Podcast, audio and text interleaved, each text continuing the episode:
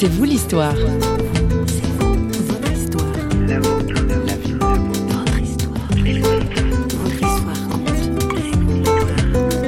Tous les week-ends, je venais voir ma mère et je l'accompagnais à l'église. Et donc, je m'asseyais au fond et j'attendais la fin pour la ramener euh, à la maison.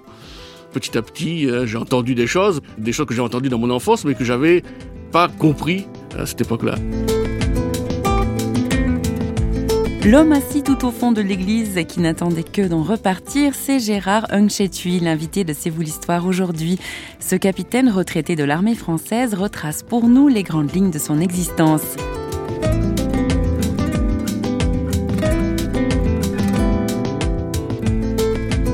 C'est Christine Raymond qui a tendu son micro à Gérard Hunchetui pour lever le voile premièrement sur son patronyme.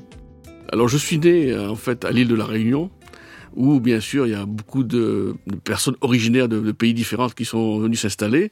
Et mon grand-père paternel est venu de, Chine, de Canton, au début du XXe siècle. Il a rencontré ma grand-mère qui était indienne sur le bateau de la Compagnie des Indes. Ils se sont mariés, ils ont eu des enfants.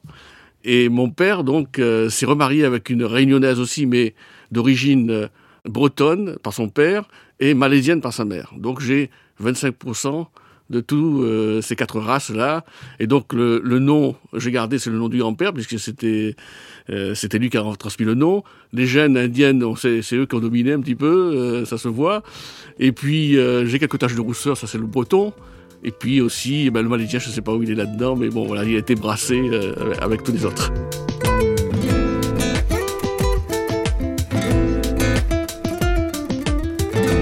Alors Gérard, vous êtes euh, juriste? Euh, de, formation, oui. De formation.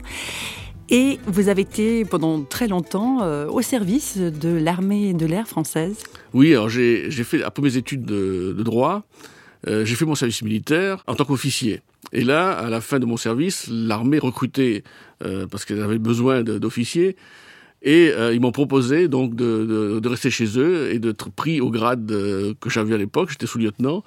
Et donc, j'ai signé un contrat de deux ans, pensant rester que deux ans. Et puis finalement, je suis resté plus longtemps.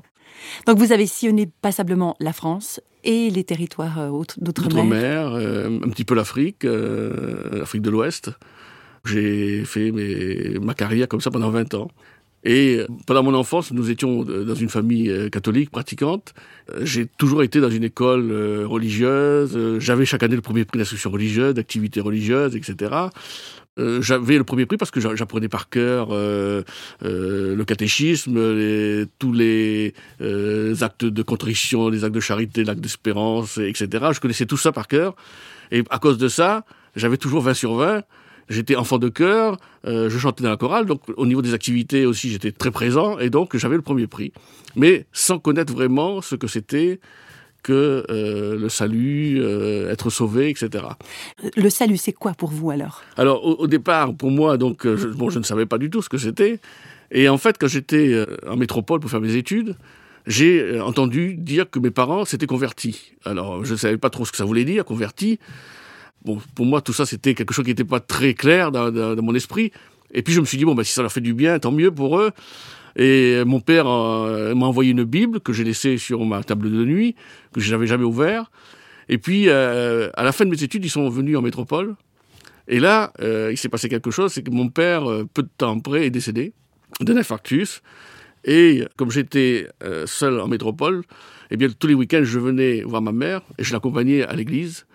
Et c'est là que je suis rentré dans une église euh, évangélique, euh, protestante, et donc je m'asseyais au fond, et j'attendais la fin pour la ramener euh, à la maison. Mais petit à petit, j'ai entendu donc des messages.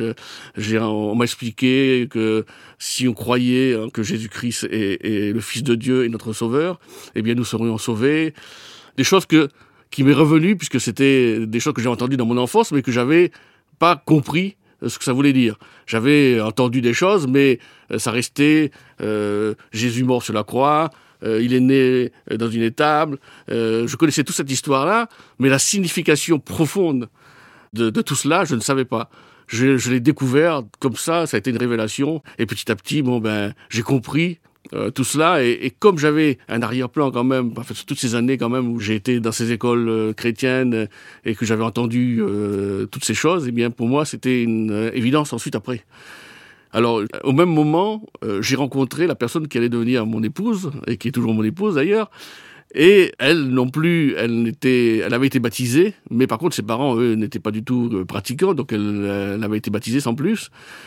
Et puis un jour, euh, elle est allée dans, elle était étudiante aussi, elle est allée à l'université, elle a entendu des chants de, jeunes qui chantaient dans une salle. Euh, elle est rentrée et puis elle a trouvé les chants euh, beaux, elle a chanté avec eux. Et puis petit à petit aussi, il y avait un travail qui se faisait. Et quand on s'est rencontrés, en fait, sans le dire, on est arrivé sur ce sujet-là et on s'est aperçu qu'on était en recherche de quelque chose tous les deux.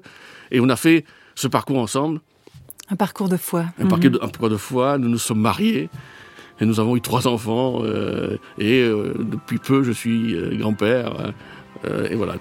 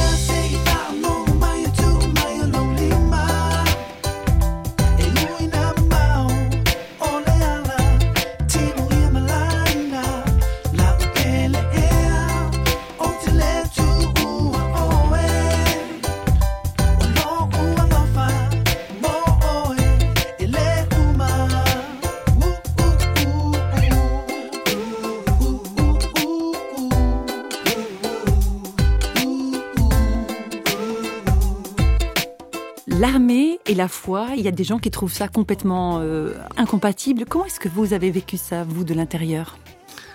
Eh bien, moi, euh, lorsque donc j'ai découvert donc la foi, j'étais déjà militaire, mais euh, il faut dire que je n'étais pas un, guerrier, puisque de par ma, formation, en fait, j'étais dans ce qu'on appelle le commissariat, et donc je m'occupais de la gestion des bases aériennes, donc des services administratifs, je gérais euh, les salaires, les soldes des militaires, les, euh, budgets, euh, que ce soit au niveau de la restauration, au niveau des, des vêtements, des habits, du matériel, etc., des bureaux, des chaises, etc. Donc je, je gérais tout ça.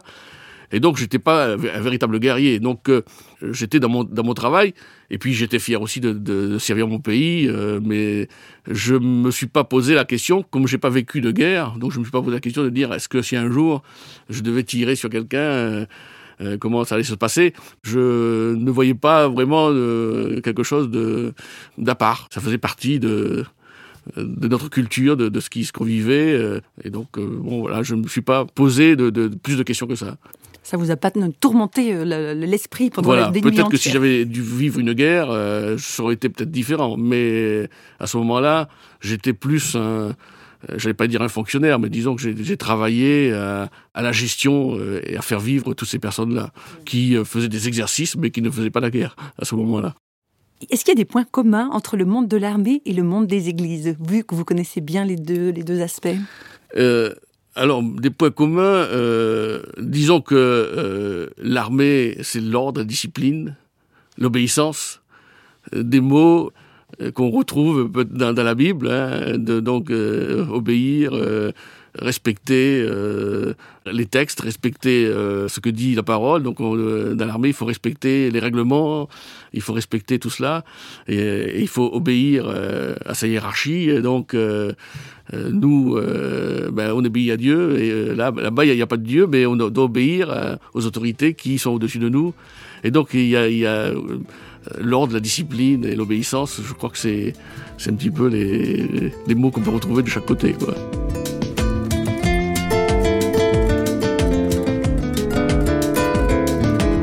Pour terminer sur une note moins disciplinaire, Gérard Hunchetui évoque une période de sa carrière quelque peu exotique dans ma carrière militaire, euh, j'ai fait beaucoup de, de postes, hein, j'ai été un peu partout, et euh, j'ai travaillé aussi dans les états-majors, j'ai travaillé dans les ministères, et euh, à la fin, souvent, on nous propose un poste outre-mer pour nous récompenser. Et, moi, j'ai eu cette chance énorme de me retrouver sur une île que tout le monde a envie, envie d'y aller, c'est l'île de Tahiti. Et donc, j'ai fait un séjour de deux ans là-bas comme directeur d'un centre d'hébergement pour officiers. Euh, c'était magnifique parce que c'était vraiment un complexe 4 euh, ou 5 étoiles avec des bungalows euh, VIP, une plage, un restaurant au bord de la mer, au bord du sable, etc. Et donc j'ai dirigé ça. J'étais comme les, le film La croisière s'amuse. J'étais habillé de tout de blanc, avec ma casquette, mes chaussures blanches, ma tenue blanche.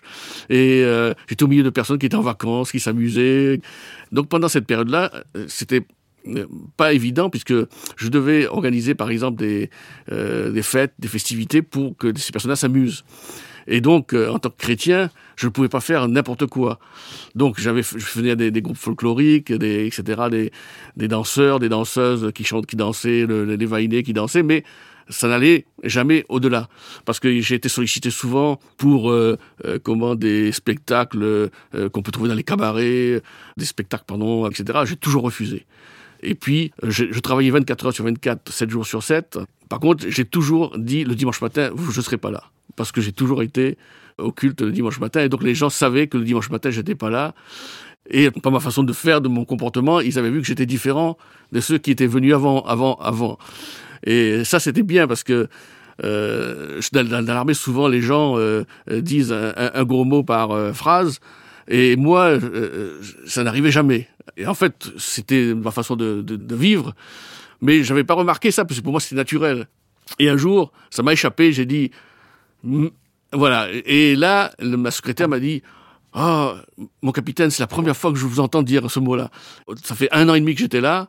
Et pour la première fois, j'ai dit ce mot de Cambronne, et elle, a remarqué que voilà que j'avais dit ce mot-là, que j'avais jamais dit une fois un, un, gros mot. Et là, c'est là que je me suis dit, ben finalement, euh, les personnes m'observent, et donc ben voilà, c'était mon témoignage aussi euh, en tant que militaire et chrétien à cette époque-là.